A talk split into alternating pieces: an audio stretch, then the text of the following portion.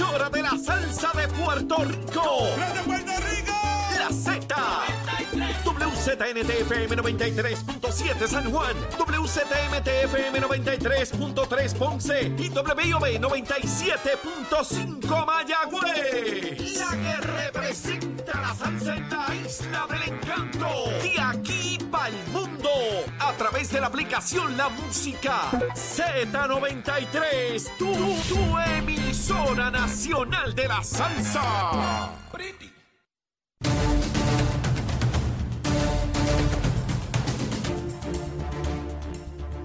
Estamos de regreso aquí en Nación Z Nacional en nuestra segunda hora, mis amigos. Ya está aquí en los estudios el senador, senador eh, Juan Oscar Morales, senador por el distrito de San Juan. Y antes de comenzar a quemar el cañaveral con él, vamos a los titulares. La Cristina.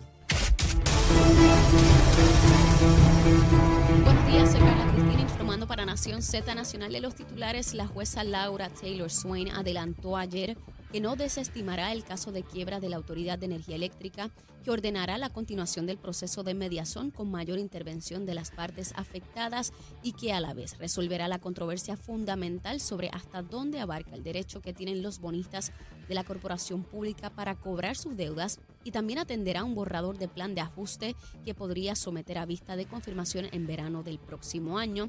De otra parte, la Autoridad de Acueductos y Alcantarillados informó que realizará un ajuste en la factura de los abonados durante el periodo de facturación del 18 al 25 de septiembre pasados. Por otro lado, el Departamento de Asuntos del Consumidor informó que registró un incremento en las querellas por placas solares luego del paso del huracán Fiona, lo que para la subsecretaria de la agencia, María Fernanda Vélez, da cuenta de un problema real con las con las compañías que ofrecen estos servicios. Por su parte, el presidente del negociado de energía, Edison Avilés, anunció ayer que se abrió el proceso de solicitud de propuestas para la adquisición de recursos de generación de energía renovable y almacenamiento de energía, mientras la empresa Luma Energy solicitó una extensión de 20 días laborales para participar de una vista pública invocada por la Cámara de Representantes, donde se discutirá el cumplimiento de la empresa y de la Autoridad de Energía Eléctrica en la restauración del sistema eléctrico del país. Y en temas internacionales, el presidente de Nicaragua, Daniel Ortega, ordenó ayer la expulsión del país de la embajadora de la Unión Europea después de que la semana pasada la delegación de la Unión en Naciones Unidas exigiera la liberación de los presos políticos y la devolución de la democracia al pueblo nicaragüense. Para Nación Z Nacional les informó Carla Cristina. Les espero mi próxima intervención aquí en Z93.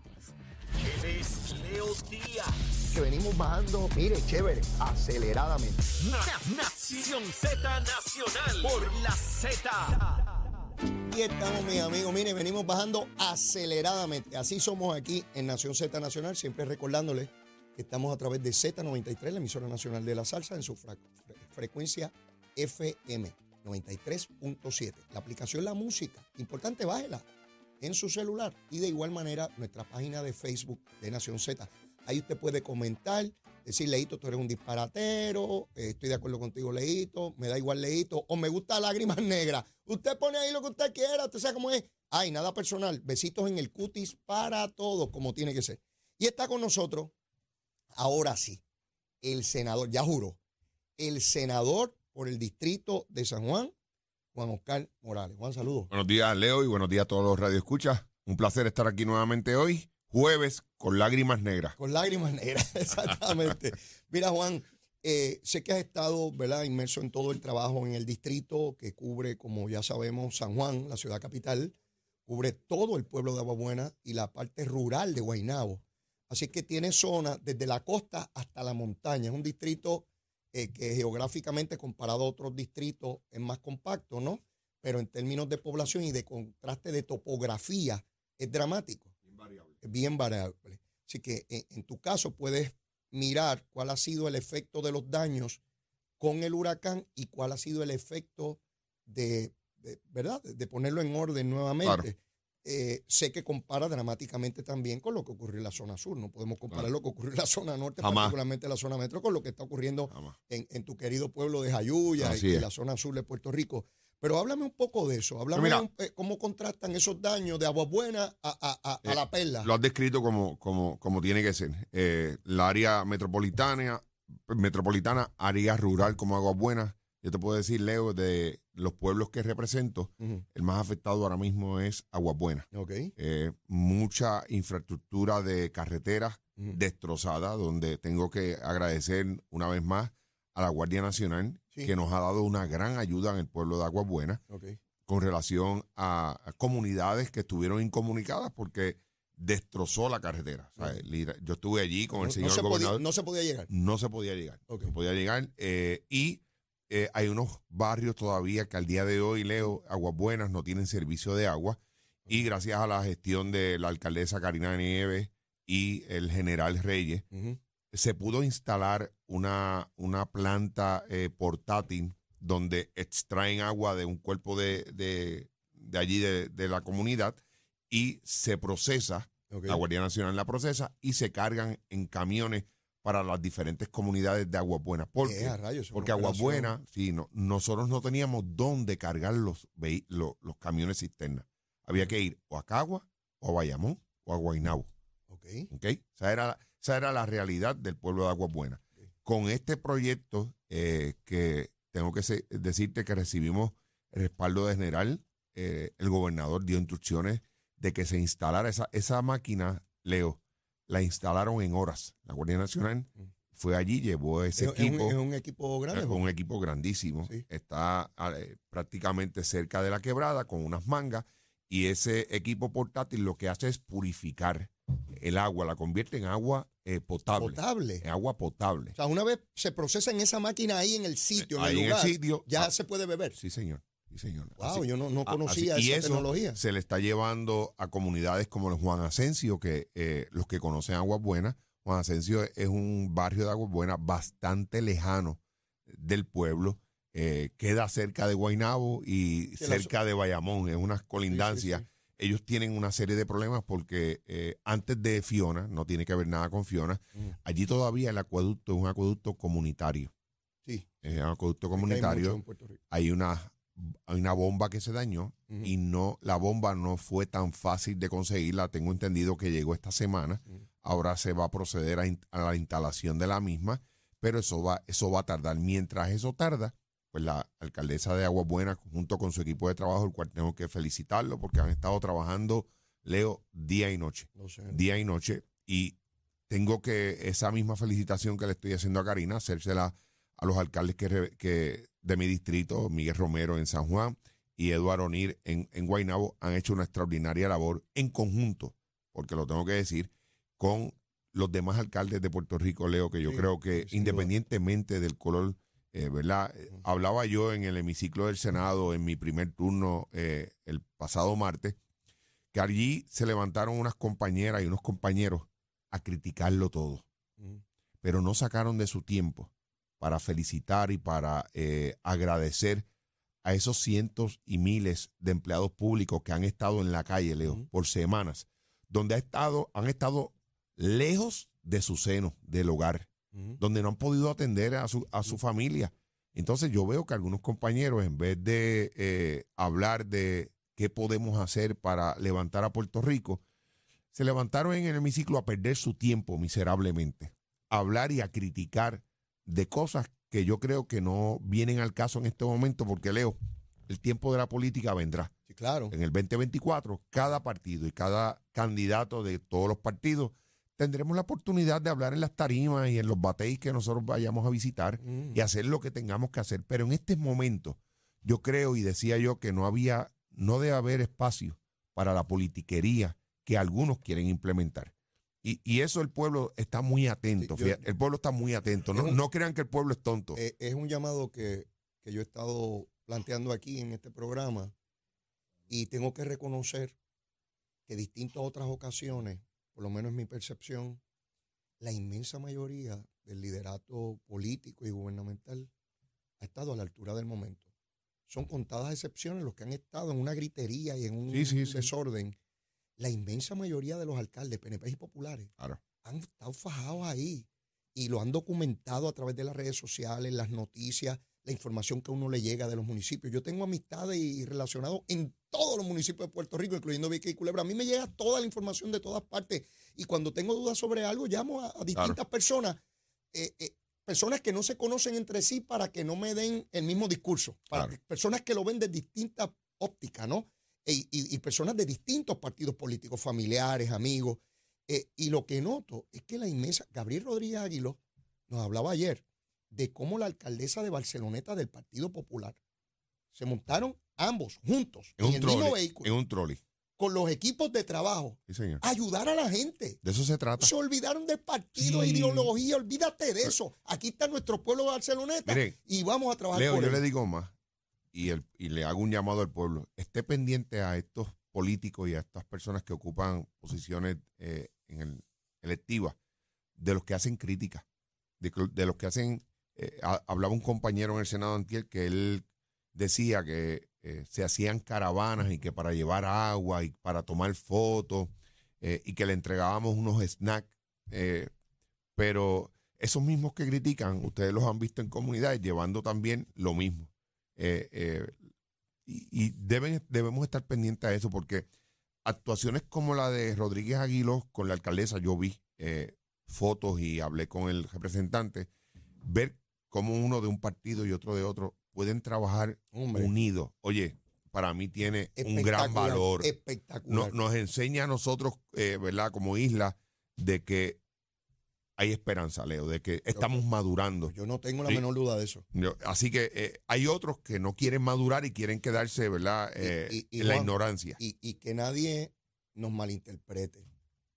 Claro que hay que hacer planteamientos, hay que hacer reclamos. Yo te he visto a ti en las redes reclamándole a Luma Claro, atención de asuntos. Claro. Te he visto reclamándole a acueductos y alcantarillados. Te he visto cuestionando asuntos que son importantes. Claro, esa es tu función, esa es Claro. tu responsabilidad. Lo- lo- Dentro del marco del sentido de urgencia para tus constituyentes y en un marco donde tú le pides a los funcionarios que están a cargo de eso que ejerzan su función. No hay que insultarlos, no, no, hay que estar atacando. Este, y, y, y, y yo te he visto que tú eres consistente. Cuando una comunidad tiene un problema, tú sigues encima de Luma. Hay Yo- que resolver, hay que resolver, punto, se acabó. Y, lo hago con el mayor de los respetos, ¿verdad? Eh, yo a veces pienso que eh, uso un tono enérgico, pero lo hago, Leo, con el mayor de los respetos porque yo me debo al final del día a mis constituyentes, Claro, a esas personas que están, llevan días sin luz, llevan eh, días sin agua. Claro. Yo tengo que hacerlo, ¿sabes? Y, y en ese sentido tengo que decirte que con la gente de Luma que tengo mil diferencias, mil diferencias. Pero te tengo que decir que eh, yo he tenido comunicación diaria a las 6 de la mañana, prácticamente todos los días. Yo hablo con Abner Gómez para darle un estatus de mis comunidades de por eh, que no tengo servicio de luz. O sea, todos los días Eh, a las 6 de la mañana tú tienes un update de qué, por dónde vamos. Eso es así. Ahora mismo yo apenas me quedan 10, 10 bolsillos. Hoy me quedan 10 bolsillos en, el precinto 3 eh, y en el distrito de San Juan eh, unos 20 adicionales. Ok. eh, bolsillos. Lo- Estamos hablando ahora mismo de bolsillos. Aguas Buenas está un poquito más atrasado. Agua, eh, Guainabo se pudo adelantar algo en los últimos dos días, pero todavía falta. Sí, sí. Todavía falta. He Así visto que, al alcalde de Guaynabo también Sí. haciendo los reclamos que corresponden. Oye. Y él conoce autoridad. Eh, a nadie le puede meter el gato por liebre. Eh, él, él sabe. eh, el idioma que ellos hablan. eh, exacto. Yo, yo miro los postes y veo cables y Ah, pero es. él no, él ve la cuestión técnica, porque Ah. él conoce y sabe de eso. tiene más, más conocimiento de cómo funciona eso. Así que a él no le pueden decir eh, a tratar de vender algo que no A es. cogerlo de tonteo, no, no. no, no. Así que en ese sentido, eh, nosotros vamos a continuar trabajando y, y que el pueblo que nos está escuchando sepan que estamos en constante comunicación. Junto con el alcalde Miguel Romero, estamos llevando a- ayuda a las diferentes comunidades. Ayer pudimos impactar alrededor de cinco comunidades en todo el día, ¿verdad? Donde repartimos compra, agua, eh, vales eh, para compras en, los supermercados. Eso En- términos de agua, Juan, en el distrito, No, ¿dónde no, ubicas mayor problema? No, no tengo. Yo por lo menos en el distrito eh, de San Juan Ah, pudiera tener algunos problemas y es con lo siguiente. Nosotros tenemos algunas bombas trabajando con generadores eléctricos. Estos generadores en ocasiones pues eh, tienen problemas de fluctuaciones de voltaje, eh, succión, la succión de las bombas se nos dañan eh, y el, el problema mayor que estábamos confrontando la semana pasada era que cuando podíamos restablecer el servicio, que era algo obvio, todo el mundo iba a prender sus plumas y iban a cargar la, la, sus cisternas. Y eso provocaba que Covadonga, que es el principal tanque que me suple a mí, a todo, lo, eh, a todo el precinto de 3 de San Juan, se vaciara y tuviera problemas de succión. Ok. Y para que ese sistema recupere, Leo, tarda horas. Eh, pero ya la gran mayoría de nuestras bombas están energizadas con Luma. Así que eh, yo espero, te puedo decir que para la próxima semana yo no veo problema alguno en agua. Yo todavía tengo unas bombas funcionando con generadores, pero eh, son muy pocas. Yo, donde vivo, en Caimito, tengo agua gracias a Miguel Romero, porque él, no acueducto, él alquiló los generadores. Pero no solamente eso, me adelantó que ya él había llegado a un acuerdo con acueducto y que ya había hecho una subasta para el municipio comprar los generadores. Lo que pasa es que llegó el huracán y no han Más de seis generadores. Estamos hablando que esa responsabilidad es de acueducto y alcantarillado. Y me decía en una entrevista que le hice al comienzo de la semana, Leo, no es solamente tener un generador, es que hay que echarle diésel y hay que darle protección porque se lo pueden robar. Así es. O sea, es compleja esta operación. Cuando hablaba la secretaria de la Gobernación, Noelia García, de las 400 y pico de generadores, la logística de eso es casi militar. De mantener esas máquinas corriendo 24-7, manteniéndolas con combustible y velándolas que no se las roben. Yo, yo no sé si tú sabes que en Guaynabo hubo un intento de robarse un generador. ¿Y en qué se Eh, llevan eh, eso? pues, mijo, eh, Eso- ellos eso son, gigante, pues, pues. pues, para que sepas, ellos están más preparados que uno y estuvieron a punto de engancharlo y llevárselo. Nosotros en una de nuestras plantas, que me voy a reservar el nombre, de San Juan, hemos tenido que poner una patrulla a Miguel y en eso tengo que volver a Porque hay felicitarlo. policías mirando esas máquinas. Sí, señor, lamentablemente. Un policía que pudo, que pude haber tenido en otra comunidad dando tránsito. Yo lo tengo allí porque eh, también eh, fue objeto de, de un intento de, de llevarse eh, ese generador. Eh, eh, es duro, es duro esta situación. Los contrastes. Tú conoces Jayuya, sabes el impacto que hay allá, tu familia es de allí, tú naciste allí, y la zona sur de Puerto Rico. De lo que conoces de la zona sur, ¿qué, qué es lo más que te preocupa en este momento? El servicio de luz. Servicio de luz, y eh, eh, de igual manera que pasa en San Juan y pasa a nivel de todo Puerto Rico, si no tenemos luz, hay muchas plantas de eh, bombas de acueducto funcionan. que no funcionan. Me decía Sí. Noelia hace un rato que tienen lugares donde están estas plantas que no pueden llevar generadores porque el tipo de carretera que hay no, no caben los camiones para llevarlo. Así es, sea, así es. Quiere decir que en algún momento en nuestra planificación no construimos pensando que llegan huracanes. Así es. Pa- para que veamos y miremos lo que hemos construido a través de las décadas en Puerto Rico, donde hay bombas de estas que se hicieron muy bien, lleva el agua a la comunidad. Lo que pasa es que no pensamos que si hay que poner un generador, por dónde rayo lo vamos a llevar. Yo tengo una, yo te voy a dar el ejemplo. Mi planta más grande que yo tengo, que es San Jos, Ujú. el generador, eh, Leo, está en la calle. En la calle, literalmente. En la calle, sí, así. Puedes ir allí y verlo. Está frente a la calle donde tapa prácticamente un carril Ajá. porque no tenemos dónde ponerlo. Porque no hubo una planificación como la que tú acabas de decir. De hecho, estamos ahora en gestiones y en eso nos está ayudando el municipio de Trujillo, Al- de Trujillo Alto Mm. eh, para eh, expropiar un terreno que hay al lado de la planta de San Jos para eh, poder eh, poner una, una- un generador La allí. planta está en San Juan. La- no, la planta está en Trujillo Alto, pero le da servicio a ah, San ya Juan. entendí, ya entendí. Ese es una de las, Y por, ¿verdad? lo- por lo cual es el municipio de Trujillo el que tiene que expropiar. Ah, sí. Así Ah, que estamos eh, entendí. y, y con el con, en coordinación con la autoridad de acueducto y alcantarillado. Así que ya esa gestión se comenzó. Ese generador, eh, también el alcalde de San Juan lo iba a subastar Ujú. porque realmente a quien le da servicio es a ¿A la San Juan? comunidad de San Juan. Pero hasta que no se pueda, hasta que no se resuelva la situación de dónde vamos a poner ese generador, porque leo otra cosa, no es un generador cualquiera, no es el generador que tú puedes tener en Sí, tu sí, casa. En una casa. Estamos hablando de un super Sí, generador que, que, que se necesita allí para mover toda esa, esa bomba que está en, en Saños. Eh, Este asunto me lleva a pensar, y en algún momento tendré a Doriel Pagán en, en el programa, porque quiero que ella me explique por qué había un sinnúmero de estas estaciones que no tenían generador. Yo pensé que después de María, todas tenían o, o- o deberían tener. Y yo puedo entender, Juan, que si tú tienes 100 generadores, pues que te fallen 10 porque son máquinas, ¿verdad? Claro. Y tengas que repararlas, pero, pero que no hayan es otra cosa, ¿verdad? Y, y eso quiero que me lo explique. ¿Qué ocurrió?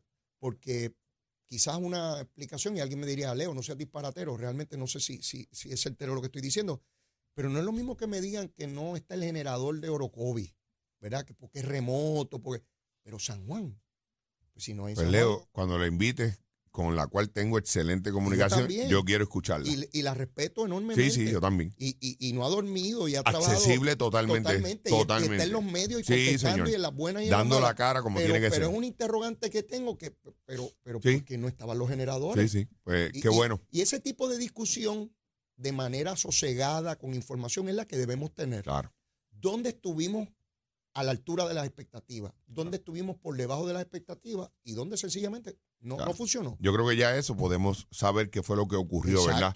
Eh, no como otros temas que eh, yo soy fiel creyente de que la legislatura tiene todo el poder para hacer cualquier tipo de investigación, o Leo, como la has hecho tú como la he hecho yo. Yo y la hice y, asumo la responsabilidad. Seguro. Pero eh, uno tiene que ser responsable cuando uno hace este tipo de investigaciones. Hoy en la Cámara de Representantes hay una vista con relación a cómo Luma se ha desempeñado eh, en el trabajo de Fiona. Yo creo que es muy prematuro para celebrar esa vista en estos momentos. Seguro. Demasiado, todavía estamos en medio de una emergencia. Eh, eh, yo lo que creo aquí es que hay otros intereses eh, que no son el bienestar de- de- del pueblo, que son el bienestar político de una persona, eh, porque no, yo, yo lo veo a total destiempo. A- totalmente a, destiempo. tono con eso mismo que tú estás diciendo Juan una vez concluya esto una cosa que a mí Oh, me parece sí. más que razonable es traer a Doriel Paga y decirle directora Totalmente. Mire, estos lugares no tenían generador.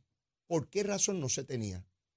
Y ella explicará las razones Claro, y tomamos las medidas para que eso no vuelva a ocurrir. claro. Y eso es una discusión, eso es una discusión necesaria Eh. para, porque tiene que ver con la seguridad de nuestro Tiene que pueblo. darse, es más, tiene que darse, Tiene Leo. que darse. Y yo soy, estoy seguro que Doriel va a ir allí y va a explicar, Claro. mire, eh, por esta situación, por aquello, por lo otro, y va a decir cómo se puede evitar, y porque yo estoy seguro que la primera que, que no quiere que eso vuelva a suceder Claro, es ella. claro. Porque no estamos hablando de gente inconsciente. que quiere- porque hay sectores de opinión pública que cuando uno los escucha parecería que es que está el gobernador con un grupo de funcionarios diciendo, déjalo sin agua, déjalo sin luz. Mire, el político, si vamos a la cuestión más egoísta, el político que queda bien no queda mal para Claro. tener el botito. A él le conviene que esas comunidades tengan el servicio. agua y al Sí, mayor tiempo posible. Esas son algunas personas que tienen una agenda ya, ¿verdad? Anti- Sí, pero algunos es una agenda enfermiza, Juan. Bueno, yo, cosa- yo lamento, yo lamento. Leo, yo te voy a decir algo, yo lamento, y yo a los medios de noticias, yo le tengo mi respeto, eh,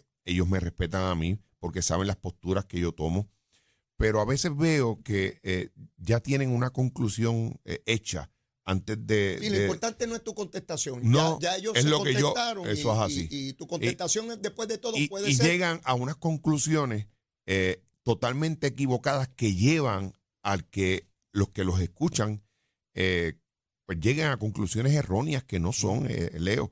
Y, y- y- y eso no debe pasar. Bueno, Juan, el viernes pasado aquí había sectores de opinión pública que conociendo la verdad decían que se habían dejado la inmensa mayoría de los municipios sin declararlo eh, eh, eh, en estado de emergencia cuando ellos saben que se van añadiendo No. y dos, di- tres días después estaban los 78 municipios. Leo, no tan solo eso. Trataban, trataron de insinuar a algunas personas de que el gobernador los dejó a propósito. A propósito. no es la primera vez que hay fenómenos atmosféricos aquí y cómo es que se declara emergencia a algunos pueblos. Y ellos lo saben. ellos lo saben. Esto no es una cosa, los federales porque caigan 7, 8 pulgadas no declaran a Puerto Rico eh, Exacto, zona de desastre. 78 municipios. No, por favor, eso hay que esperar, eh, hay un procedimiento y ellos, como ha pasado, Leo, al día de hoy, ¿cuántos pueblos hay? 78, están todos. Ah, están todos, ¿verdad? Ah, pues ahí está. Todo. Todo es un proceso, pero Bueno, rápido. llega- llegaron a decir que los ciudadanos no podían reclamar los 700 dólares Así porque es. vivían en municipios que, Que no habían sido iban- declarados. que- y que eso no los iban a declarar porque eso Eh, fue negligencia del gobierno yo- cuando el gobernador pidió los 78 municipios. Yo escuchaba a unos analistas sobre eso y decía, ¿será la primera vez que estas personas pasan un, un huracán aquí en Puerto Rico y, y- y- y no saben o desconocen del proceso? Luego, ¿verdad? Eh, en mi análisis dije, eso no es que no sepan, es algo que se hace lamentablemente, Leo, con maldad, Así es. con maldad. Así es. Tenemos que ir a una pausa y luego de la misma seguimos con el senador Juan Oscar Morales, que viene con su recomendación de almuerzo, ¿sabes? Porque aquí pica la tripa temprano. Llévatela, chero. Buenos días, soy Carla Cristina informando para Nación Z Nacional. En el tránsito se ha reducido el tapón en la mayoría de las carreteras a través de toda la isla, pero queda algo de congestión en algunas de las vías principales de la zona metro, como la autopista José Diego entre Puerto Nuevo y Atorrey, la 165 en Levitown, en la entrada a Guaynabo, esto en la intersección con la PR22. También la carretera número 2 entre Sochville y Caparra, la avenida Lomas Verdes entre la American Military Academy y la avenida Ramírez de Arellano, el expreso Valdorio de Castro cerca de la entrada del túnel Minillas en Santurce y la 30 entre Juncos y Gurabo. Más adelante actualizo esta información para ustedes. Ahora pasamos con el informe del tiempo. El Servicio Nacional de Meteorología nos informa que en el mar se espera, en el mar se espera que hoy tengamos oleaje entre 3 y 5 pies con vientos moviéndose del este y sureste a velocidad de hasta 15 nudos. Además, existe un riesgo moderado de corrientes marinas tanto para las playas del norte del país como para la isla municipio de Culebra y se espera que estas condiciones continúen al menos hasta el sábado. Más adelante les comparto el pronóstico del clima para Nación Z Nacional. Se informó Carla Cristina, les espero mi próxima intervención aquí en Z93.